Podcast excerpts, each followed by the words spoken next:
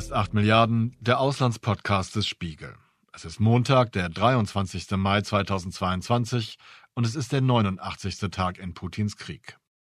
Schweden und Finnland streben nach Jahrzehnten der Neutralität in die NATO, um Schutz vor Russland zu suchen. Das Militärbündnis empfängt sie mit offenen Armen, denn von beiden Ländern würde die Allianz erheblich profitieren. Doch es gibt noch ein Problem. 30 NATO-Mitgliedsländer müssen zustimmen. Eins davon, die Türkei, ist dagegen. Präsident Erdogan wirft Schweden und Finnland vor, kurdische Separatisten zu unterstützen, die die Türkei als Terroristen betrachtet.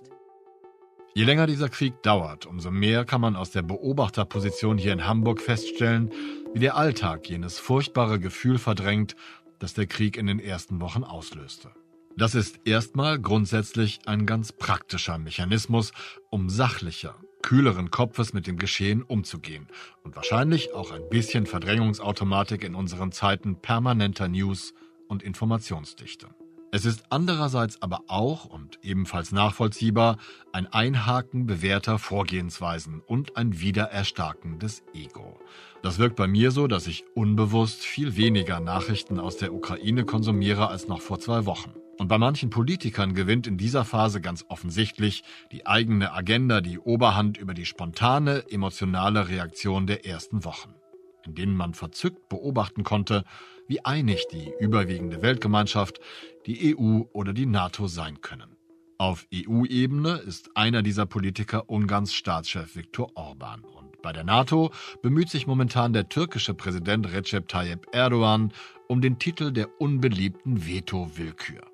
Wie zu Anfang gehört, will Erdogan nicht, dass Schweden und Finnland in die NATO kommen, insbesondere allerdings Schweden. Aber warum eigentlich?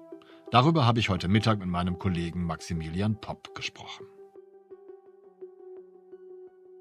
Schön, dass wir uns heute gleich unterhalten können, lieber Max, denn ich möchte von dir erstmal ganz grundsätzlich wissen, was ist eigentlich gerade mit der Türkei los?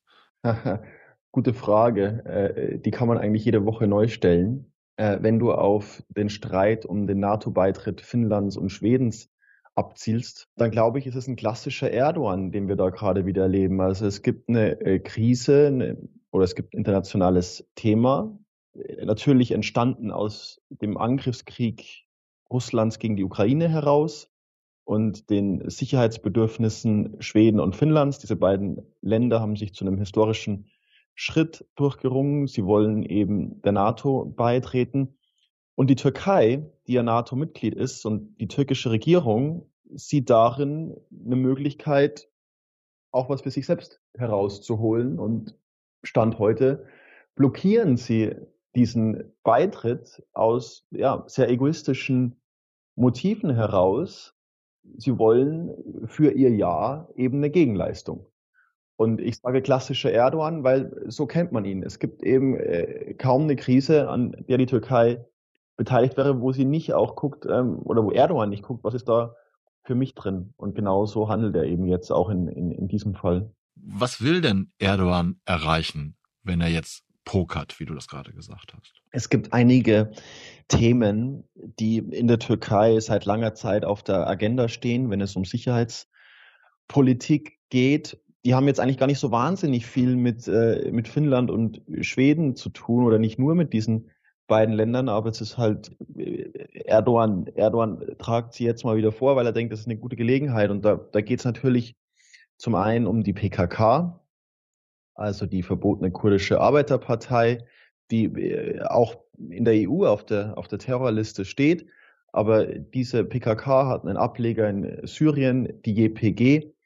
Und der Eindruck Erdogans und der türkischen Regierung ist seit langem, dass die Europäer, die Amerikaner zu nett mit der JPG umgehen. Die JPG ist ja in der Tat ein Verbündeter des Westens in, in Syrien lange gewesen. Es gibt auch in europäischen Ländern, unter anderem in Schweden, PKK-Kader. Und, äh, und Erdogan will diesen Streit um, den, um die NATO-Erweiterung jetzt dafür instrumentalisieren, zu sagen, ihr müsst da euren Kurs ändern und ihr müsst noch schärfer, als ihr es bislang getan habt, gegen die PKK vorgehen. Also das ist, das ist eines ähm, der großen Themen. Ein anderes Thema, auch das steht schon länger auf der Agenda, sind die ähm, Beschränkungen, die sich äh, viele Staaten auferlegt haben bei Rüstungsexporten in die Türkei. Vor allem seit dem türkischen Einmarsch im Nordosten Syriens. Seit knapp einer Woche dauert die türkische Militäroffensive in Syrien an. Ziel ist das bisher syrisch-kurdisch selbstverwaltete Gebiet im Norden des Landes. Kurz nachdem die USA vor einer Woche dort der syrischen Kurdenmiliz JPG den militärischen Rückhalt entzogen hatten, griff die Türkei das JPG-Gebiet an, gemeinsam mit den von der Türkei unterstützten Rebellen im Westen. Der türkische Präsident Erdogan kündigte an, an der Grenze zur Türkei einen rund 30 Kilometer breiten sogenannten Schutzkorridor für Flüchtlinge einzurichten. Du erinnerst dich vielleicht, ähm, die Türkei hatte da einen Krieg geführt gegen die JPG in, äh, in Syrien, der von vielen Expertinnen und Experten als völkerrechtswidrig äh, eingestuft wurde. Und infolge dieser Operation haben dann eben viele Staaten, auch da wieder Deutschland, eben gesagt, ähm, wir können dann nicht mehr beliebig Waffen in die Türkei liefern, egal ob die Türkei NATO-Partner ist. Das geht so nicht. Und natürlich ist die Türkei, ist, ist Erdogan unglücklich über diese Beschränkungen. Er will dass sie aufgehoben werden. Das ist also das zweite große äh, Thema, das jetzt eben wieder äh, hochkocht. Und dann gibt's dann gibt's noch, noch einige andere, auch der, der Umgang des Westens mit der islamistischen Gülen-Sekte, deren Anführer Fethullah Gülen äh, von der Türkei als Staatsfeind betrachtet wird und als der Verantwortliche für den gescheiterten Putschversuch 2016. Auch da will man mehr Härte von den Europäern und den Amerikanern. Also das sind altbekannte Themen, die Erdogan jetzt eben neu aufwärmt, weil er denkt, ach, hier diese, diese ganze NATO-Erweiterung ist doch eine gute Gelegenheit dafür. Und, ähm, und das ist natürlich, ist natürlich hochproblematisch. Und das ist äh, ehrlich gesagt in gewisser Weise schlicht ein Erpressungsversuch. Also er will sich sein Jahr eben teuer bezahlen lassen. Ja, ja, der, also die Taktik ist relativ simpel, ne? Wenn ich das richtig erfasst habe, ihr wollt was von mir, dann müsst ihr mir auch was geben, egal ob das was damit zu tun hat oder nicht.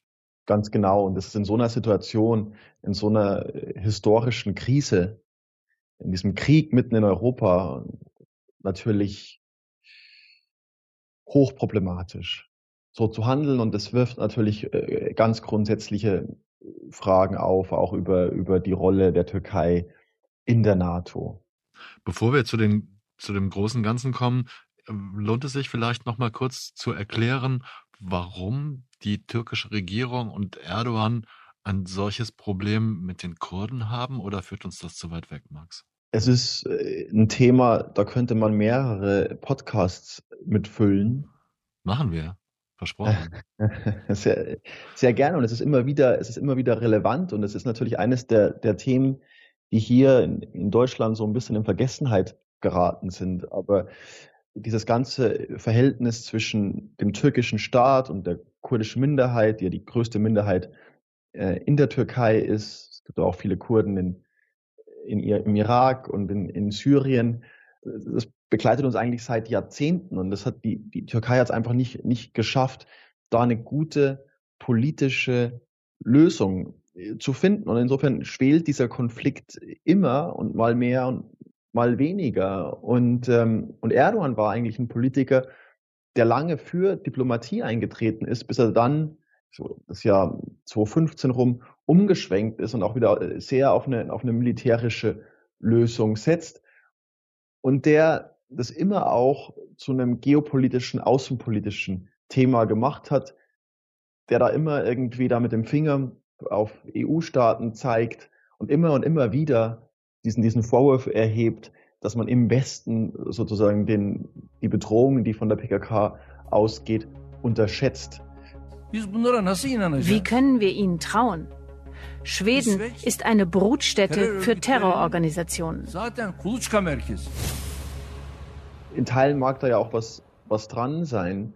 Das, das Problem aus, aus meiner Sicht ist, dass es e-, eben aber keine kriegerische Lösung für diesen Konflikt gibt und dass man, dass es dann in gewisser Weise natürlich am Ende wirklich äh, Sache der türkischen Regierung ist, ähm, da einen, da einen Weg nach vorne zuweisen und das passiert nicht und stattdessen lädt man es immer wieder auf und dann, dann, dann, dann kommt es, dann kommt es in Situationen wie jetzt immer wieder wieder hoch und das ist einfach eine, eine ungute Situation und das ist einfach vor allem ja auch für die Kurdinnen und, und Kurden in der Türkei, die dort immer noch äh, wirklich äh, enorme Diskriminierung erfahren, ein Problem und die werden dann in gewisser Weise auch naja, zum, zur Verhandlungsmasse in so, in so einem geopolitischen Spiel.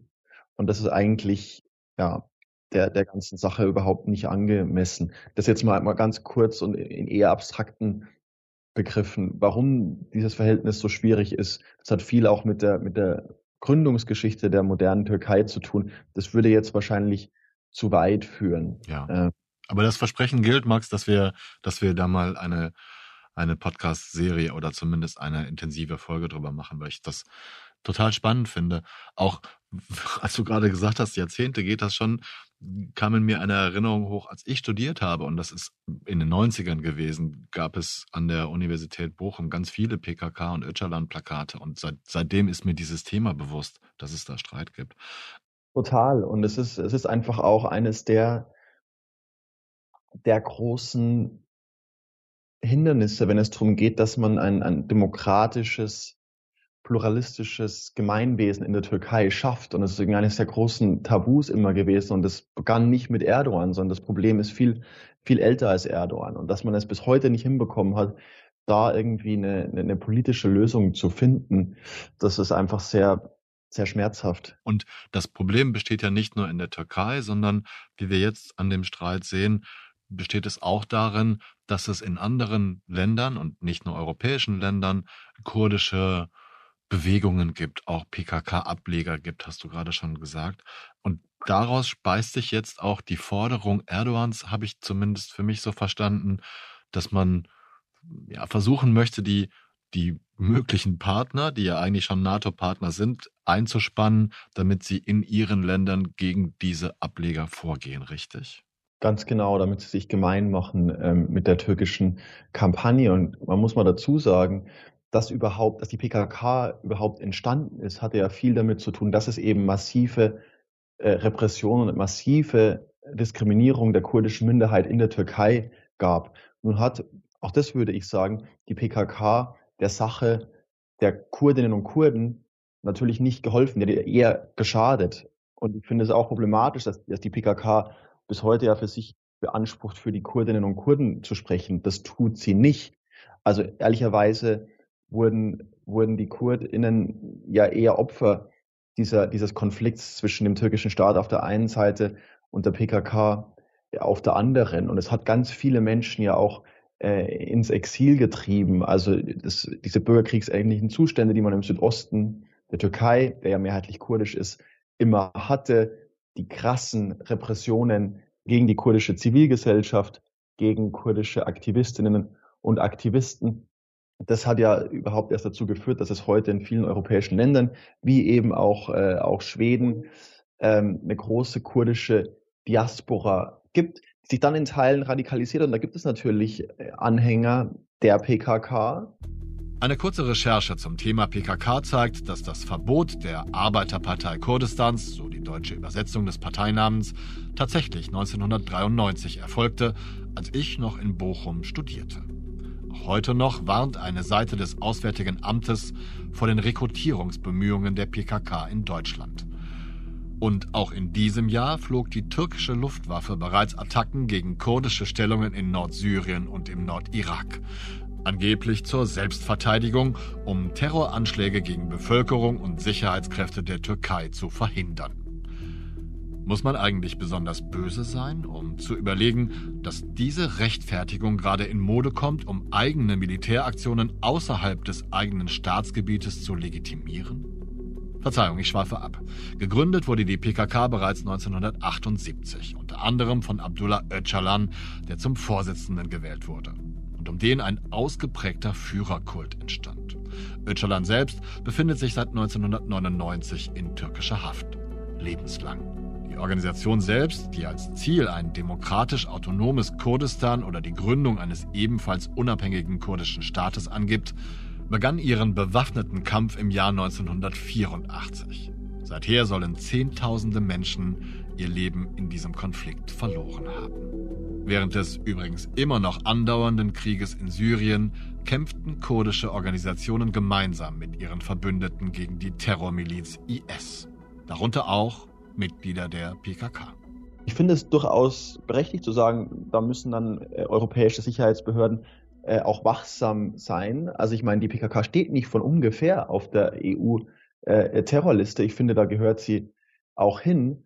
Das Problem ist aber noch ein bisschen komplexer, weil was Erdogan fordert, ist ja nicht nur setzt die auf die auf die Terrorliste, sondern äh, liefert äh, PKK-Anhängerinnen und Anhänger an uns aus. Und das ist natürlich eine schwierige Forderung, weil man weiß, dass diesen Menschen in der Türkei einfach eine ungerechte Behandlung drohen würde. Es gibt kein, es gäbe kein faires Gerichtsverfahren. Insofern sind die Grenzen, die das Recht da setzt in Europa, relativ eng. Man kann eben als, als deutscher Staat, als schwedischer Staat nicht einfach PKK-Anhänger, auch wenn man sie als solche identifiziert hat, an die Türkei ausliefern da gibt es juristische Hürden und, und, und Erdogan will, dass sich, dass sich die Länder da einfach schlicht drüber hinwegsetzen. Aber so funktioniert Rechtsstaatlichkeit ähm, eben nicht. Kann man ermessen, wie groß die PKK-Unterstützung in, in Schweden zum Beispiel ist?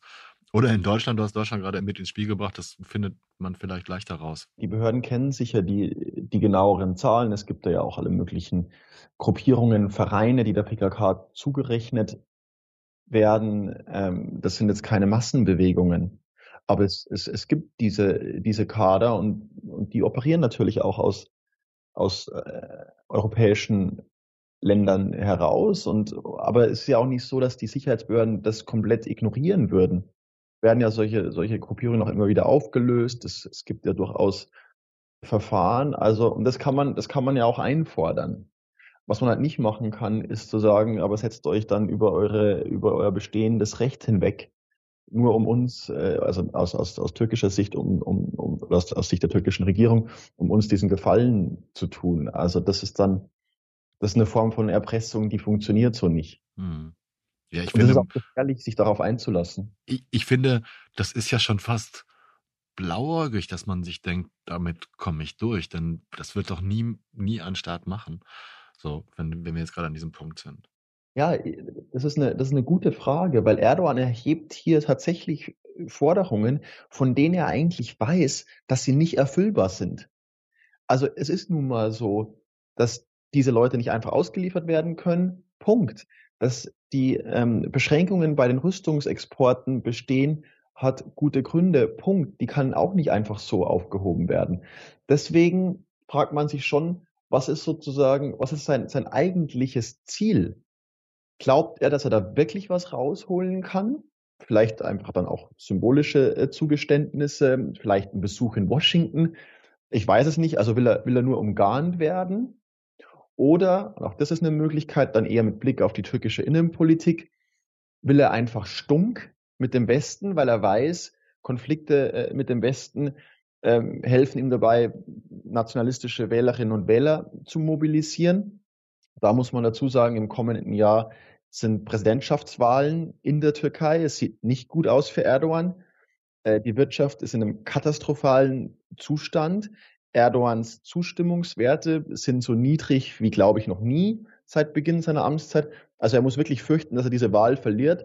Und möglicherweise ist sein eigentliches Kalkül zu sagen, ich will gar keine äh, Lösung jetzt unbedingt für diesen Konflikt oder ich will von, von, vom Westen eigentlich gar nicht unbedingt wirklich was, ich will erstmal einfach nur, ähm, nur Ärger machen. Und ich will schauen, ob das sozusagen sich daraus dann irgendwie ähm, innenpolitisch ähm, was holen lässt. Also das, das ist zunehmend mein Eindruck. Also quasi, ich will mich nur als starker Mann gegen den Westen und gegen die Bündnisse und gegen jedermann zeigen und dann irgendwann sagen, ja, das hat sich doch gelohnt, weil ich nach Washington eingeladen werde, weil ich vielleicht irgendwelche anderen Konzessionen bekomme, wenn auch nicht in diesen Punkten, die wir schon besprochen haben. Da drängt sich bei mir die Frage auf, und das ist gut, dass wir miteinander reden, weil ich glaube, du kennst dich da relativ gut aus in der Türkei, verfängt eine solche Haltung und verfängt sie auf so breiter Front, dass sich Erdogan tatsächlich Hoffnungen machen könnte, dass seine Wahlchancen dadurch besser werden? Das ist schwer zu beantworten. Also in der Vergangenheit war das durchaus so. Also wenn wir zurückdenken an das äh, Referendum, das Verfassungsreferendum 2017, als es darum ging, ähm, die parlamentarische Demokratie abzuschaffen und ein Präsidialsystem zu etablieren, da hat Erdogan im Vorfeld massiv mit dieser anti-westlichen, anti-europäischen Stimmungsmache gepunktet. Da hat er dann die Konflikte mit, äh, mit Deutschland provoziert, mit Holland, und ich glaube, das hat ihm, das hat ihm schon den ein oder anderen Prozentpunkt tatsächlich gebracht in diesem Referendum, das ja sehr knapp war und es dann aber zu seinen Gunsten ausgegangen ist. Und wir haben ja heute dieses, dieses Präsidialsystem in der Türkei. Insofern könnte ich mir schon vorstellen, dass er denkt, ich wiederhole das jetzt einfach. Was dagegen spricht, die Lage in der Türkei ist heute eine ganz andere, als sie, ähm, als sie 2017 war. Ich habe das ja schon gesagt, der Wirtschaft geht es einfach so schlecht und die Menschen in der Türkei sind in so großer Not, dass man sich schon fragen muss, ob dann so eine populistische, nationalistische ähm, Propaganda wirklich noch verfängt. Oder ob es in der Türkei eigentlich am Ende bei dieser Wahl nur auf eine einzige Frage ankommen wird. Und das ist, wie kriegt man die Wirtschaft wieder in den Gang? Und dann, dann würde jetzt auch so ein, so ein, so ein künstlicher Streit mit der NATO wahrscheinlich nicht so den ganz großen Unterschied machen, weil die Leute sagen, das ist mir doch egal, ich kann mir hier, ich kann mir meine die Miete nicht mehr leisten, ich kann die Lebensmittel nicht mehr bezahlen, wir sitzen im Winter äh, in der Kälte, weil wir, weil wir, weil wir ähm, kein Geld mehr haben, um zu heizen. Also das sind diese existenziellen Sorgen, die wirklich sehr, sehr viele Menschen in der Türkei gerade umtreiben. Und ob sie dann noch, noch groß den Kopf haben für dieses ganze NATO-Geblänkle, da hätte ich schon Zweifel. Ich bin so zuversichtlich wie der NATO-Generalsekretär, dass das auch schnell und zügig gelingen wird mit der Unterstützung aller Länder, auch der Türkei als NATO-Mitglied. Ich habe da noch eine weitere Frage. Ich weiß nicht, ob, ob wir da eine Lösung finden. Ich finde das alles sehr valide und, und logisch, was du gerade gesagt hast. Und trotzdem drängt sich mir ein weiterer Gedanke auf, denn es wirkt auf mich ein bisschen so, als versuche Erdogan bzw. die türkische Regierung, als versuchten sie sich so einzurichten, dass sowohl die NATO-Verbündeten auf der einen Seite als auch die ehemaligen Geschäftspartner in Russland. Und Russland ist, finde ich, man, man verortet das immer viel weiter weg und es ist aber viel näher an der Türkei, als man sich das vorstellt, allzu sehr vergrätzt werden. Kann das hinkommen, dass Erdogan da versucht, so einen, ja, so einen Kurs in der Mitte zu fahren? Ja, total guter Punkt und, und, und gut, dass du das ansprichst. Wir haben noch gar nicht über Russland äh, gesprochen. Und das spielt aber natürlich auch mit rein, dass, dass die Rolle der Türkei hier ziemlich unklar ist. Also einerseits ist sie NATO-Partner, NATO-Mitglied. Die Türkei hat auch Waffen an die Ukraine geliefert. Also diese, diese inzwischen ja berühmten Bayraktar-Drohnen, die auf dem Schlachtfeld wirklich einen Unterschied machen. Andererseits hat Erdogan seit einigen Jahren inzwischen wirklich eine, eine, eine beträchtliche Nähe zu Wladimir Putin und hat ja auch gescheut, sich in diesem Konflikt wirklich eindeutig und, und, und, und, lautstark zu positionieren. Also hin und wieder benimmt er sich fast wie ein Doppelagent. Und man muss schon sagen, mit dieser Blockade des schwedischen und finnischen äh, NATO-Beitritts macht der Putin, freiwillig oder unfreiwillig, gerade ein riesengroßes Geschenk. Also in, in Moskau wird man wahrscheinlich jubeln. Was Besseres könnte dem der Diktatur dort ja gar nicht passieren, als dass die NATO jetzt, jetzt im, im, im Clinch liegt über diese Erweiterungsfrage. Deswegen spielt das, denke ich, schon mit rein, dass man eben auch Putin signalisieren will, du, wir sind zwar irgendwie einerseits in der NATO und wir haben ja auch da diesen, den Ukrainern irgendwie die Drohnen geliefert, aber wir sind nach wie vor an, an, an ordentlichen Beziehungen zu euch interessiert und schau mal, hier ist doch auch ganz, ganz hilfreich, wenn ich da, da in der NATO immer so ein bisschen, so ein bisschen Probleme schaffe. Also äh, da gerät man wirklich in, in, in, in, in, in hoch, hoch problematisches Fahrwasser. Und wie ich eingangs gesagt hatte, das wirft dann natürlich schon echt sehr grundsätzliche Fragen auf äh, über die Rolle der, der Türkei in der NATO. Wir können es uns weder mit der Ukraine noch mit Russland verderben. Kann man ermessen oder kannst du ungefähr umreißen, inwieweit die Türkei mit Russland noch auch jetzt in der jetzigen Situation mit Sanktionen und so weiter geschäftlich verzahnt ist? Also die Türkei hat sich den, den Sanktionen der Europäer und Amerikaner gegen Russland ja nicht angeschlossen. Die Türkei ist nach wie vor ein sicherer Hafen für russische Oligarchen. Die Türkei braucht Russland auch. Auch da geht es, ähnlich wie bei Deutschland, um Energielieferungen, vor allem um Gas weil die Türkei wenig, fast keine eigenen Rohstoffe hat.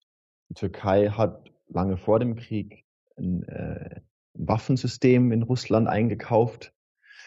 Also da gibt es vielfältige Beziehungen, auch in der Außenpolitik. In Syrien unterstützt man zwar verschiedene Seiten, aber äh, ist trotzdem permanent im, im Austausch.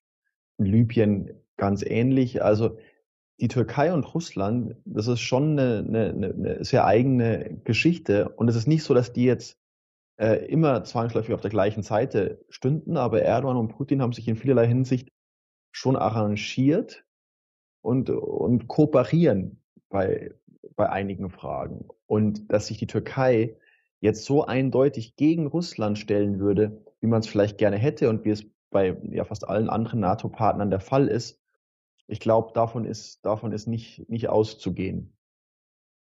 Das ist schön, dass du die Geschichte ansprichst, denn ich finde es ja total irre in dieser Causa, dass die Türkei, wenn ich unseren Kollegen Christoph Gunkel richtig gelesen habe, ich glaube am Wochenende oder letzte Woche, ähm, dass die Türkei 1952 in einer, einer, ganz ähnlichen Situation war wie Finnland jetzt und wirklich Sorge hatte, dass Stalin seine Gebietsansprüche auf türkisches Gebiet ausweitet und deswegen den NATO-Beitritt beantragt hat. Ironie der Geschichte.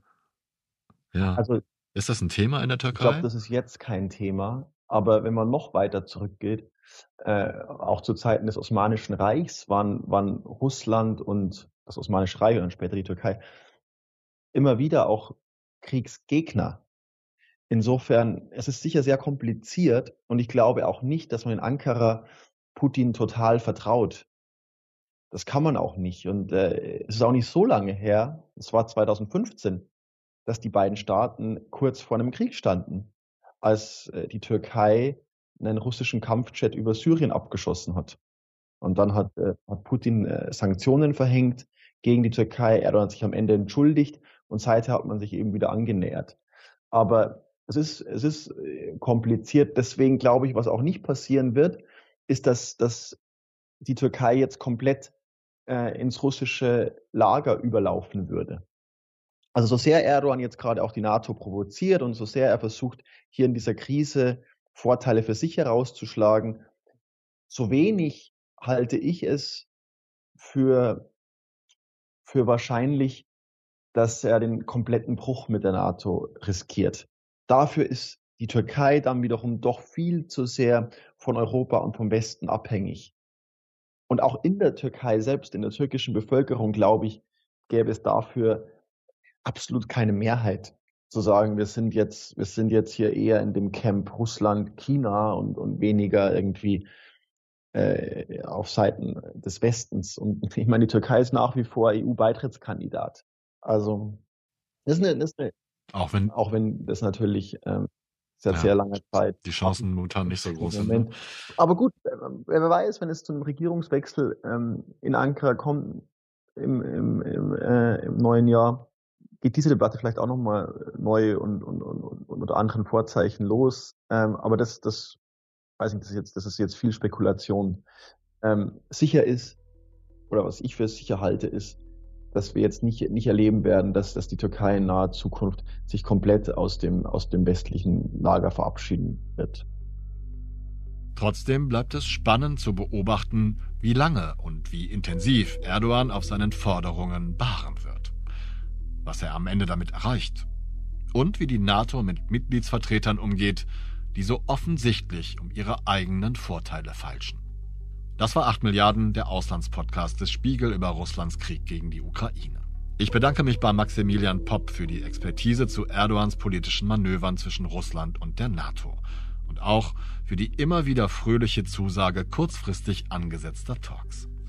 Luca Ziemek danke ich für den guten Klang in dieser Folge und für die andauernde Bereitschaft, das Team als Audioingenieur auch zu andauernd unpraktischen Zeiten zu unterstützen. Allen Wesen, die uns zuhören, danke ich für ihre Aufmerksamkeit, also fürs Zuhören unserer Folgen. Bleiben Sie tapfer und gesund. Ich verbleibe bis zur nächsten Folge, Ihr Olaf Häuser.